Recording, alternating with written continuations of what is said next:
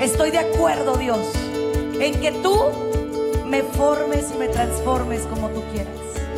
Estoy de acuerdo en que tu voluntad se cristalice en mi vida. Yo empecé a ver un poquito y un poquito más y un poquito más. No hay límites para el que tiene fe. Bienvenidos a su programa, Ojos de Fe, conducido por la psicóloga Sandy Caldera. Estamos totalmente en vivo, transmitiendo desde Tijuana, Baja California, México. Mi querida familia de EWTN Radio Católica Mundial, ¿cómo están?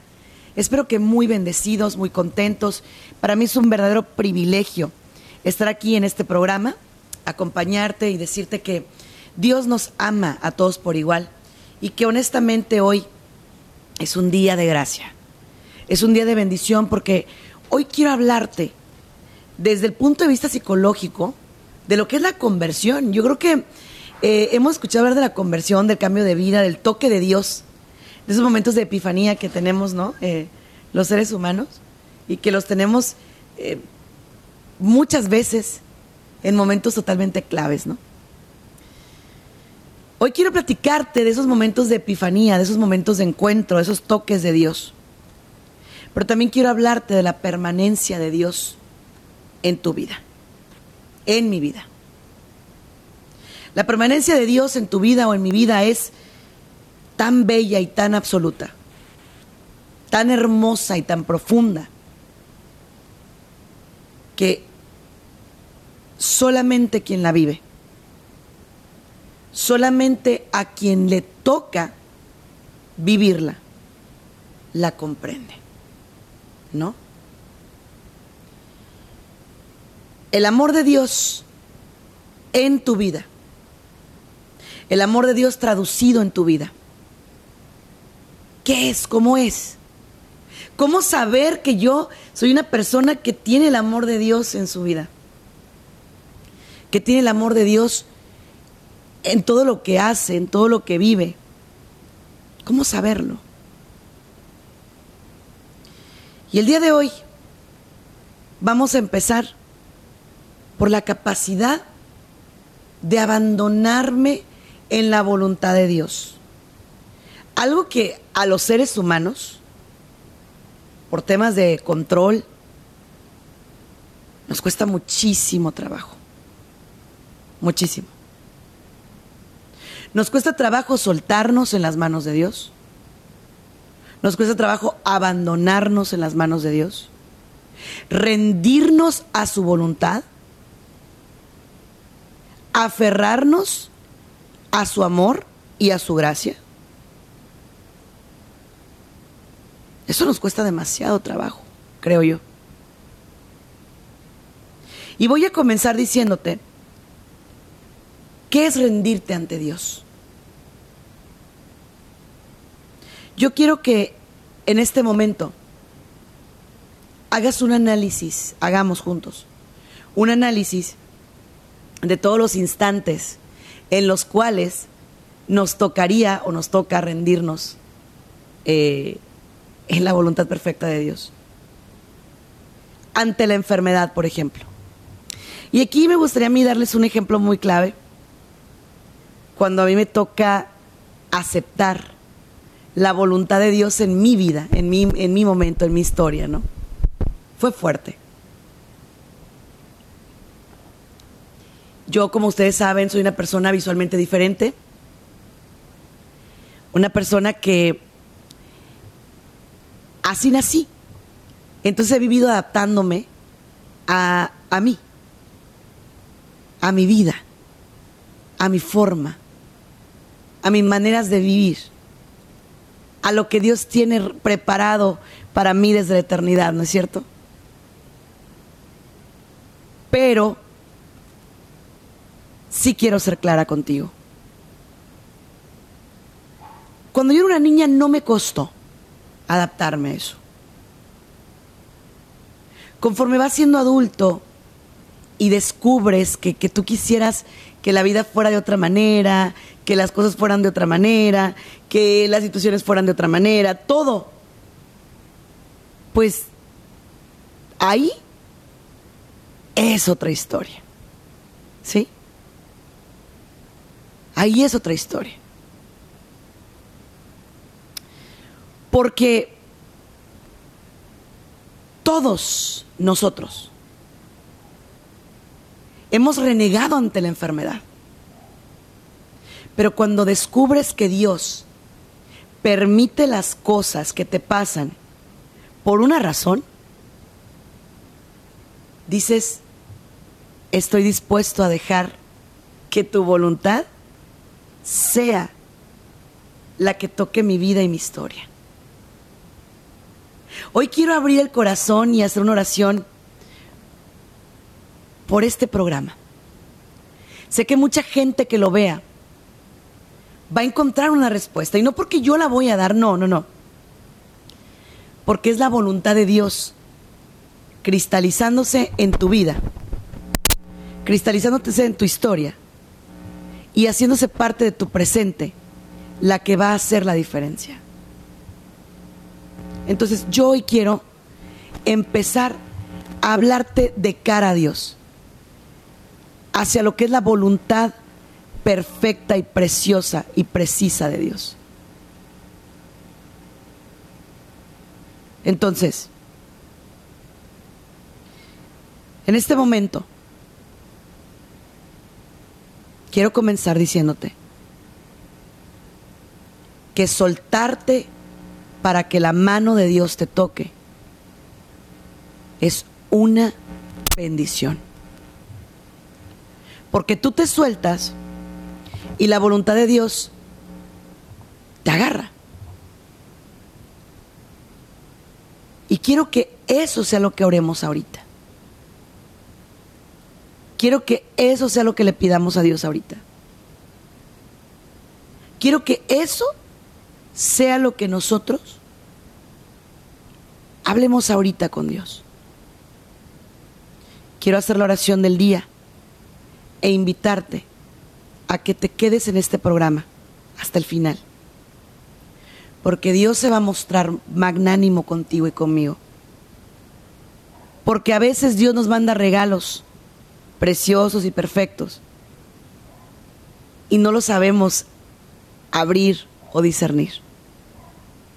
Vamos en este momento con la oración del día.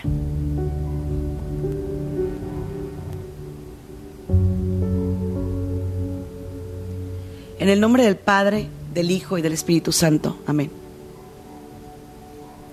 Señor, este es el día que tenías diseñado para mí. El día en el cual acepto que tu voluntad se haga en todo lo que soy y tengo. En este momento, Dios, Declaro que soy imperfecto, pero que soy tu hijo. En este momento, Dios, declaro que tú eres mi amor y mi resguardo. En este momento, Dios, declaro que tú eres mi baluarte y mi estandarte. Aquí estoy, Señor para hacer tu voluntad. Toma control sobre todo. Toma control de todo. Este es tu momento, Señor. El momento en el que abro mi corazón para que tú entres y te quedes ahí. Pero también es mi momento, Dios. El momento en el cual deseo y anhelo sanar mi vida de una buena vez y para siempre. Amén y amén.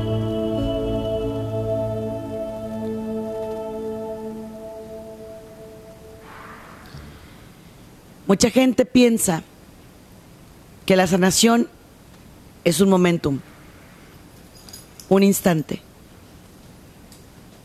Que la sanación es simplemente cosa de unos segundos. Y no es así. La sanación toma tiempo. La sanación del alma Sabes cuándo empieza, pero lo que no sabes es cuándo va a terminar. No tenemos claro eso. Yo sé el día que Dios empezó a tocar mi vida, sí. Pero no sé cuándo Dios terminará por completarlo. Cuándo Dios terminará por concretar todo lo que empezó en mi vida. Entonces, el instante en el que Dios empezó a hacer su voluntad en mi vida lo conozco. Pero todo lo que Él va a ir permitiendo durante el proceso, eso no lo sé. Esa parte no la conozco, no la sé y no, ni siquiera sé leer cómo Dios escribe derecho en renglones torcidos. A veces tú le lloras algo, ¿no? Les voy a platicar una historia. Ahorita que estamos eh, dialogando sobre lo que Dios permite, sobre lo que Dios hace en nuestras vidas, ¿no? Cuenta la historia que un buen día un hombre que iba en un avión cae en una isla desierta. No había nada y no había nadie, absolutamente nada ni nadie, no. Era una isla asolada, era una isla totalmente abandonada. Y entonces ese hombre empezó a renegar, ¿no? ¿Por qué me tuvo que pasar esto? ¿Por qué tuve que vivir esta situación? Porque a mí soy una buena persona, no le hago daño a nadie, soy un buen piloto, venía con precaución. ¿Por qué tuvo que ser así? ¿Qué pasó? ¿Qué hice mal? Todo eso, ¿no? Entonces, a ver, ¿qué pasó? ¿Qué hice mal? Porque a mí para qué, Dios que quiere, por qué esto, porque todo eso son preguntas de enojo y de renegar ante y contra Dios. Entonces, obviamente para muchas va a haber respuestas, pero para otras, definitivamente no. ¿Sí? Entonces, obvio, esta persona empieza a renegar porque su avión cayó. Y entonces vio que nadie venía por él. Nadie lo rescataba. Entonces empezó a buscar en la isla, pues cómo resguardarse, ¿no? Empezó una casita con los materiales del avión y con eh, palmas y con mil cosas. Y pues bueno, le quedó padre la casita, ¿no? La chocita se tomó su tiempo, construyó una chocita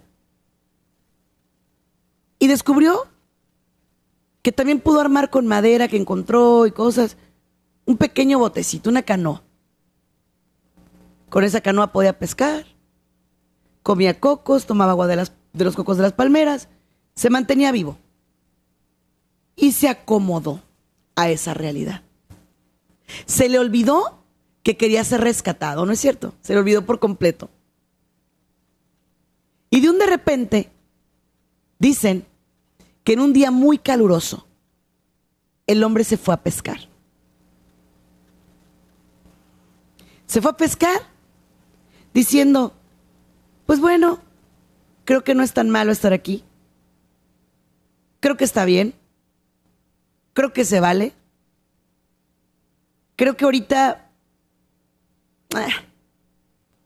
me voy a dar por vencido porque Dios me dio este paraíso y es mío y yo estoy bien aquí, esta es mi isla, ¿no? Y entonces, en ese momento se va a pescar y resulta que se incendia la chocita, la casita que había hecho. Cuando llega y ve el fuego, empieza a llorar amargamente y le dice a Dios, Dios, ¿por qué? Lo he perdido todo ya. No me queda nada. ¿Por qué? ¿por qué otra vez? ¿Por qué? Y dice que lloró amargamente. Pero entonces, a lo lejos, ve que viene un avión a rescatarlo. ¿Y cómo fue que el avión llegó ahí? Gracias a la columna de fuego que se levantó porque se incendió la choza. ¿Cuántas veces en tu vida se te ha incendiado la choza? Tenías un proyecto de vida y te lo cambiaron. Tenías tu vida, entre comillas, bien marcadita, bien pactadita, bien pautada, bien así, esto primero, luego esto, luego e, y así sucesivamente. Tu vida estaba perfecta y en orden. ¿Qué pasó entonces? ¿Qué ocurrió entonces?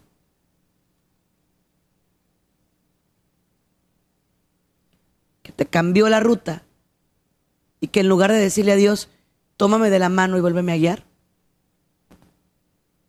te sentaste, te conformaste, pero no solo eso, te pusiste a llorar amargamente y renegaste contra Dios.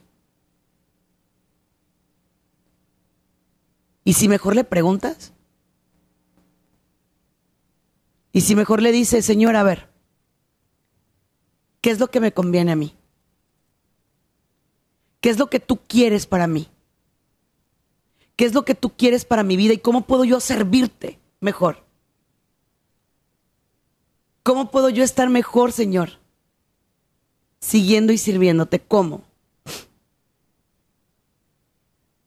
Entonces, ahí es cuando te das cuenta. En ese momento es cuando te das cuenta de que Dios ya tiene todo bajo control. De que Dios tiene todo en su bendita mano. Entonces, hay momentos en los cuales si no se quema la choza, si no se te cae el proyecto de vida, si no te cambia la vida, Dios no toca más allá. Y me vas a decir, sí, pero es que duele, claro que duele. Porque nadie dijo que iba a ser fácil. Yo durante mucho tiempo, con mi situación visual, estuve muy cómoda. Mucho. Me sentía bien. Sentía que, pues, al final de cuentas, eh, yo me sentía cómoda conmigo no tenía por qué no. Entonces, así viví mi niñez. Pero después llegó el punto donde entra la etapa de las ilusiones, de que todos mis amigos empezaron a comprarse carro. Y me entero por primera vez que yo no iba a poder manejar nunca. Y eso fue el primer duelo fuerte que a mí me toca vivir me toca vivir el duelo de tú nunca vas a manejar. Nunca. Digo, sé que las cosas avanzan y que ahorita hay carros que ya se manejan diferente, pero en aquel tiempo, estoy hablando cuando cumplí 17, 18 años, la premisa era, nunca. Alguien como tú no va a manejar nunca.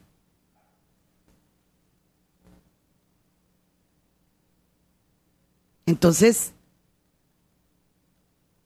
pues sí era fuerte, ¿no? Sí era fuerte el aceptar eso. Luego, mentalizarte de que tu vida te va a costar a lo mejor el doble de trabajo que a otras personas, porque hay una capacidad diferente, porque hay un momento en el cual te enteras de que al tener una discapacidad o enfermedad, o a lo mejor en mi caso fue una discapacidad o una enfermedad, en tu caso es probablemente una depresión o una situación de alto riesgo emocional, un divorcio, una, eh, caída económica, una depresión mental, un brote psicótico, una pérdida de trabajo, un diabetes, no sé cuál sea tu pérdida. Porque desconozco tu historia. Pero lo que yo sí sé es que en medio de la pérdida, lo que más ganas es encontrarte con Dios. Porque cuando yo me entero que nunca iba a manejar fue cuando me entero también que era un milagro clínico. El que yo pudiera ver aún teniendo nervios ópticos muertos y retinas malformadas. ¿Y qué y cuánto puedo ver? No lo sé, porque nunca he visto completamente bien. Pero lo que sí sé es que puedo ver lo necesario para poder estar bien. Eso es lo que sí sé. Entonces, a ver familia, no todo se nos tiene que ir en renegar. De ninguna manera, ¿eh? No todo es renegar. No todo es enojarte. Ahorita con la pandemia, por ejemplo, la gente, ya no podemos más, ya estamos hartos, ya estamos cansados. Y crees que con renegar vas a cambiar las cosas. ¿Crees que por sentirte ansioso, depresivo, van a cambiarte las cosas o la historia? No. Eso no es así. Bueno, pero ¿y entonces qué hago? ¿Y entonces cómo le hago? Porque, pues efectivamente, hay cosas que no se pueden cambiar. ¿Y qué se hace en esos momentos? Abrazarte y agarrarte fuerte de la voluntad de Dios. Dar un salto al vacío. Saltar a la inseguridad segura de Dios. Oh, qué, yo, qué lindo. No sé qué me espera, pero sí sé que no me voy a quedar igual. No sé a dónde voy, pero sí sé que debo seguir caminando. No sé cómo lo voy a lograr, pero sí sé que debo seguir adelante. Y en este momento quiero abrir las líneas, telefónicas para que te comuniques con nosotros. 1-866 398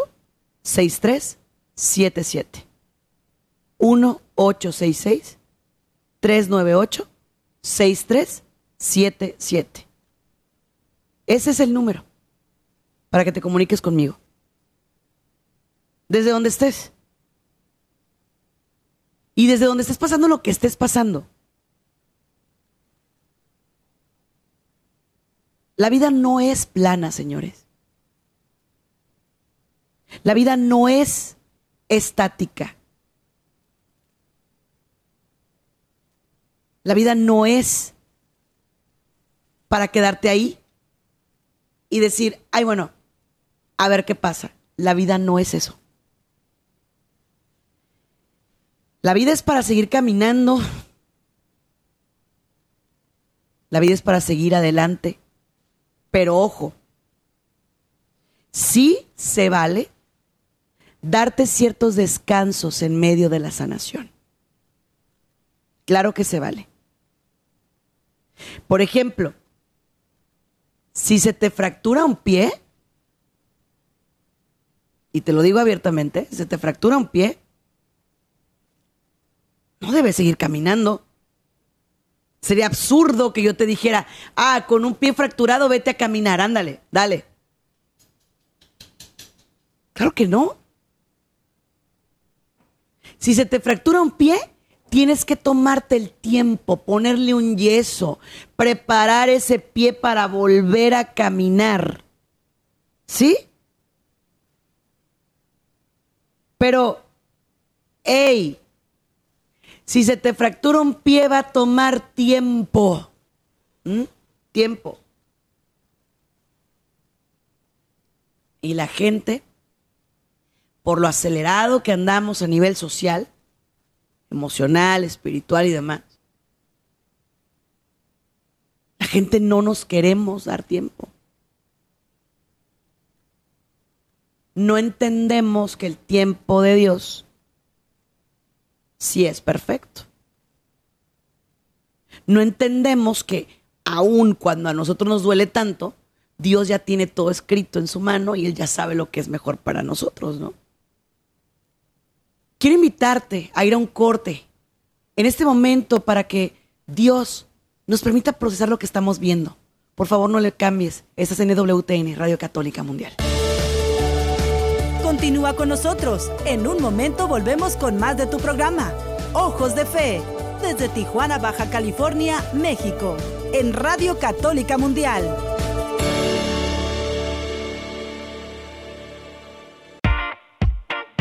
Descarga nuestra app de EWTN en tu celular, donde podrás disfrutar de toda nuestra programación en vivo de radio y televisión, además de podcast, noticias y la Biblia. Descárgala gratis en Google Play Store y Apple App Store. EWTN, la radio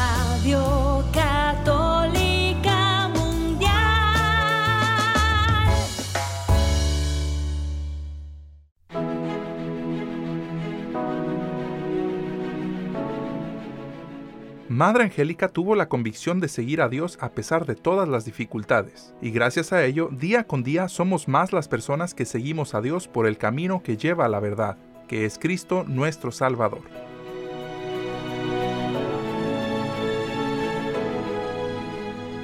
EWTN y Radio Católica Mundial existen gracias al apoyo de su gente, su familia. Ayúdanos a continuar con la obra que un grupo de valientes monjitas empezaron hace más de 35 años. Entra a ewtn.com diagonal donaciones y ayúdanos a continuar con la misión que Madre Angélica un día comenzó. Recuerda, ewtn.com diagonal donaciones.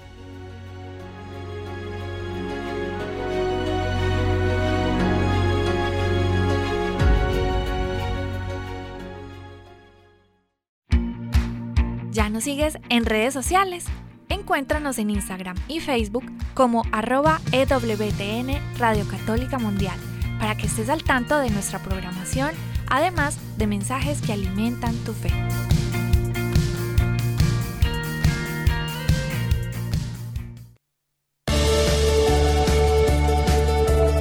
Ya estamos de regreso en tu programa Ojos de Fe, transmitiendo desde Tijuana, Baja California, México, en Radio Católica Mundial. Estoy roto, caído, enojado, frustrado, irritado. Tengo ganas de llorar, no sé para dónde correr, no sé qué hacer. Mírame. Y Dios te dice, te estoy mirando. Pero no le dices, ayúdame, ¿estás de acuerdo? Nada más dices, mira cómo estoy. A ver, no. Dios, ayúdame. A eso me refería al principio del programa cuando te dije, ríndete. Ese es rendirte, es, ah, yo ya le di por todas partes, Dios. O sea, yo ya intenté como que humanamente lo que creí que era como que correcto. Y no me salió. Me salió al revés. Me salió rarísimo. Entonces, a mi manera, no fue. Ahora quiero hacerlo a la manera de Dios, a tu manera, Dios. Muéstrame cómo es tu manera. Muéstrame. ¿Y cuánta gente se ha topado con la situación de que nada de lo que se imaginaron que iba a ser su vida es realmente su vida ahora?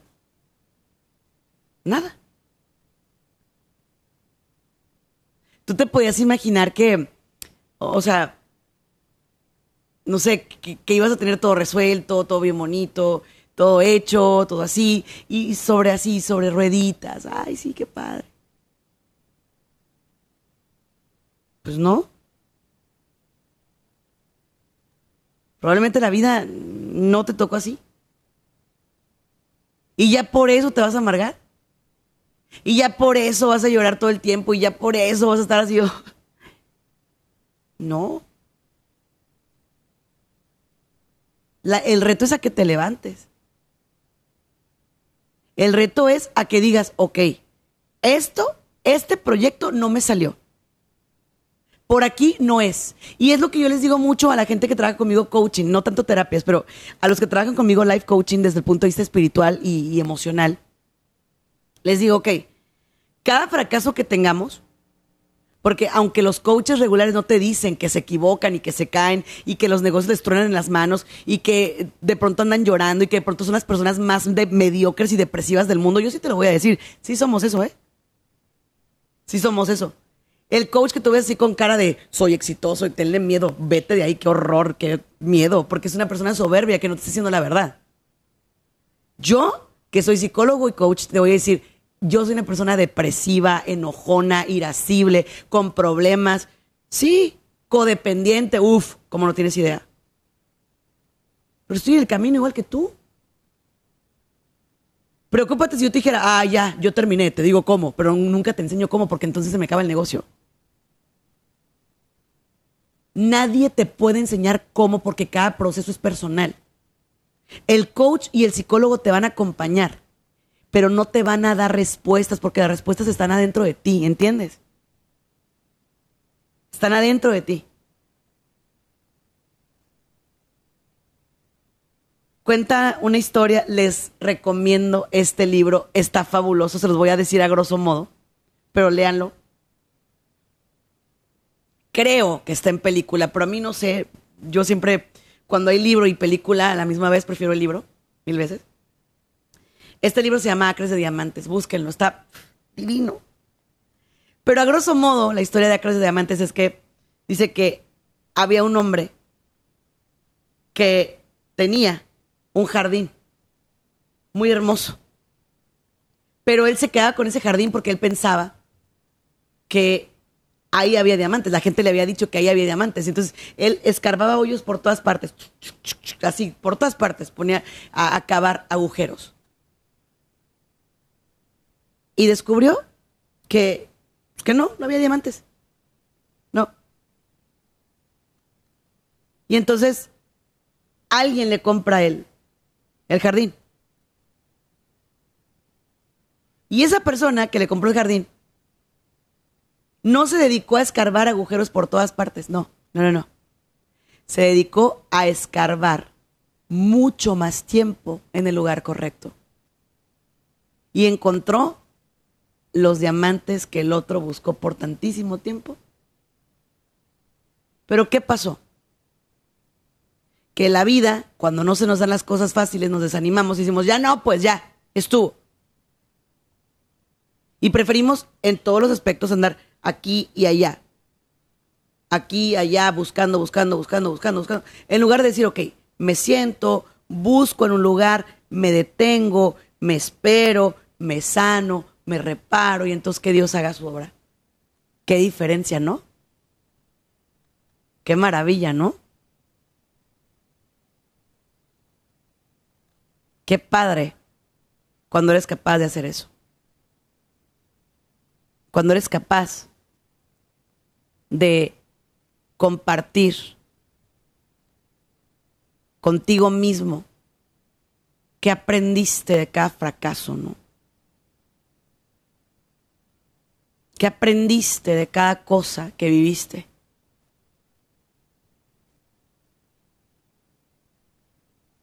Pero somos muy externos y poco internos. Muy internos para cosas negativas, muy externos para cosas positivas.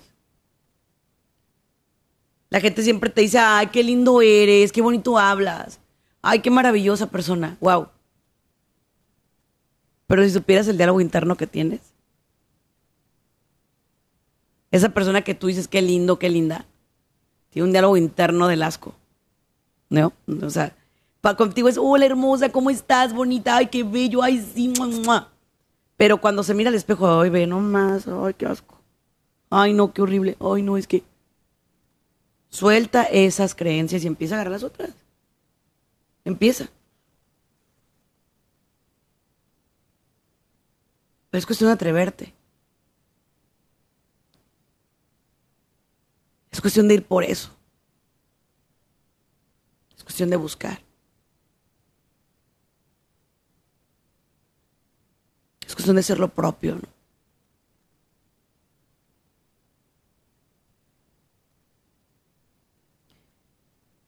Por otra parte, aguas porque repetimos patrones, ¿eh? ¿Se han fijado en familias que de pronto todos repiten el mismo y el mismo y el mismo patrón? La pregunta sería ¿por qué? Familias donde todos son alcohólicos, todos se han separado, todos han acabado mal económicamente y la pregunta sería ¿por qué? Para poder romper un patrón primero tienes que analizarlo. Y les voy a decir algo. Tristemente, las familias que menos analizan sus formas o sus modos operandi son las familias latinas. Muy difícilmente una persona te va a decir, ¿sabes qué? Vengo a que me hagas un familiograma. Con un psicólogo es muy difícil que eso ocurra. La gente de otras nacionalidades muchas veces sí lo hace, pero nosotros como latinos no. Porque cállate, no digas nada. Sí, somos tóxicos, pero así estamos bien. Sí, sí, somos este manipuladores y mentirosos y, y de todo, pero así, así somos. Y luego todavía te dicen, y pues digo, nos ha funcionado, ¿verdad? O sea, no estamos muertos. Muertos no, pero. Pero ¿qué tal esas emocionalmente, no? Entonces, a eso vamos. Por favor. ¿Sí? Por favor. No quiero que rompas todo lo que tienes, no. Hay cosas que van a permanecer y que son buenas y que están bien. Pero sí cuestiona todo lo que tienes. Todo. Así he vivido hasta ahorita. Ok, ¿y eres feliz? Si la respuesta es sí, síguele. Adelante, continúa. Hasta el último de tu vida, dale. Pero si dices, hoy no, no soy feliz. ¿Y qué puedes cambiar para ser feliz? ¿Y qué vas a cambiar para ser feliz? ¿No?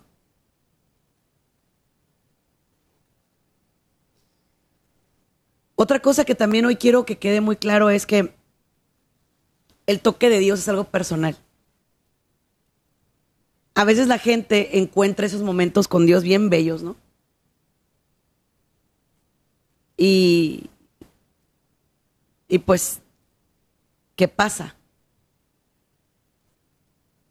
Que de donde de repente esas personas quieren que todo mundo vea las cosas como él los ve o como ella las ve. ¿no? Quiere que todo el mundo diga, ah, sí, esta persona tiene razón.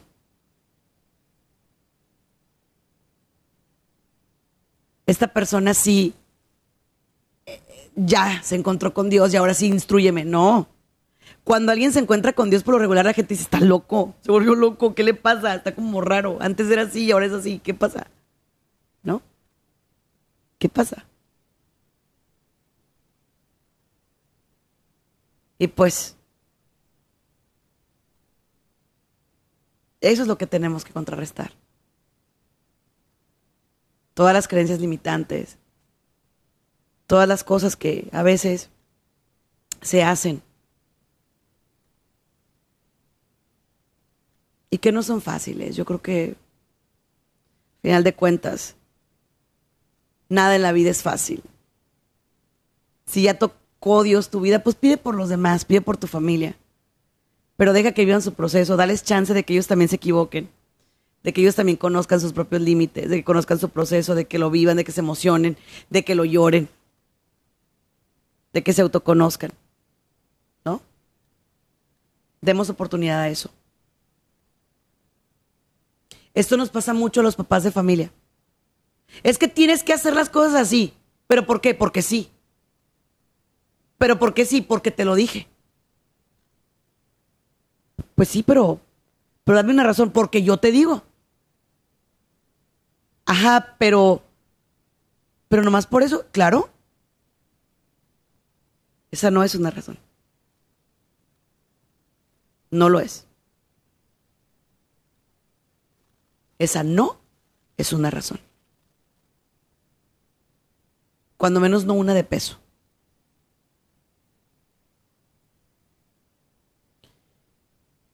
Todos estamos pidiendo ahorita por salud para el mundo y que se sane el mundo y que ya se acabe lo del coronavirus y que se acaben las pandemias y que ya no venga ninguna otra y que estemos bien. Y claro, claro que tenemos que orar por salud, por supuesto.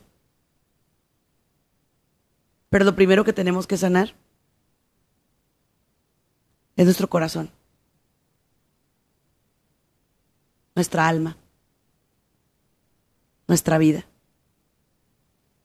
nuestra historia.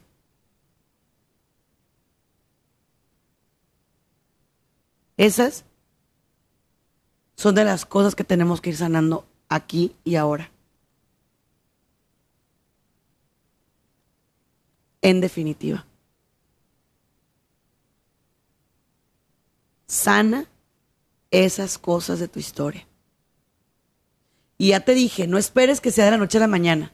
A mí me brinca mucho cuando la gente llega conmigo y me dice, Sandy, es que el día de mi conversión fue el día no sé qué, de tal día, de que... ¿En qué te convertiste? ¿En sapo? ¿En qué rayos? O sea, porque realmente la conversión desde mi punto de vista muy personal es algo como de diario, ¿no? Además, un converso no viene y les dice a los demás, ustedes, bola de pecadores, son los que están mal, yo estoy bien. Ustedes se van a condenar. ¿Quién te crees que eres para decir quién se condena y quién no? A lo mejor te condenas tú primero, ¿sabes? Porque estás juzgando. Porque estás ahí de catolicoide y no, no, no realmente funcionando. La fe no se grita, se vive. La fe no se canta, se actúa. Si eres alguien que se jacta de que, ay, sí, ay, ay, pero a la hora de ayudar a un pobre te pesa, si todo lo echas en cara, si todo lo cantas, entonces, ¿cómo, no? Así que, ay, familia, este tema da para mucho. Porque si analizáramos todo, este tema realmente sería para todos. Todos ocupamos cambios, todos ocupamos conversiones, todos ocupamos realizar el proyecto de Dios en nuestras vidas. Pero muy pocos somos humildes para aprender a escuchar y quedarnos callados. Y muy pocos somos osados para dar un salto de fe y decir, va, me aviento, Señor, me aviento, voy. Pero hoy Dios te da la oportunidad de hacerlo. No se te olvide, sígueme en redes sociales como Sandy Caldera. Yo espero estar contigo, si Dios permite, el próximo lunes. Que Dios te bendiga. Gracias por habernos acompañado en uno más de nuestros programas. Esperamos contar contigo para la próxima. Contáctanos a través de nuestras redes sociales, Facebook, Twitter e Instagram, bajo el nombre de Sandy Caldera. O escríbenos a sandycaldera.hotmail.com. Contáctanos desde los Estados Unidos al 619-451-7037 y 619-816-2333. Si te comunicas desde México u otro país, nuestro número es 52 664 630 8322. Muchas gracias.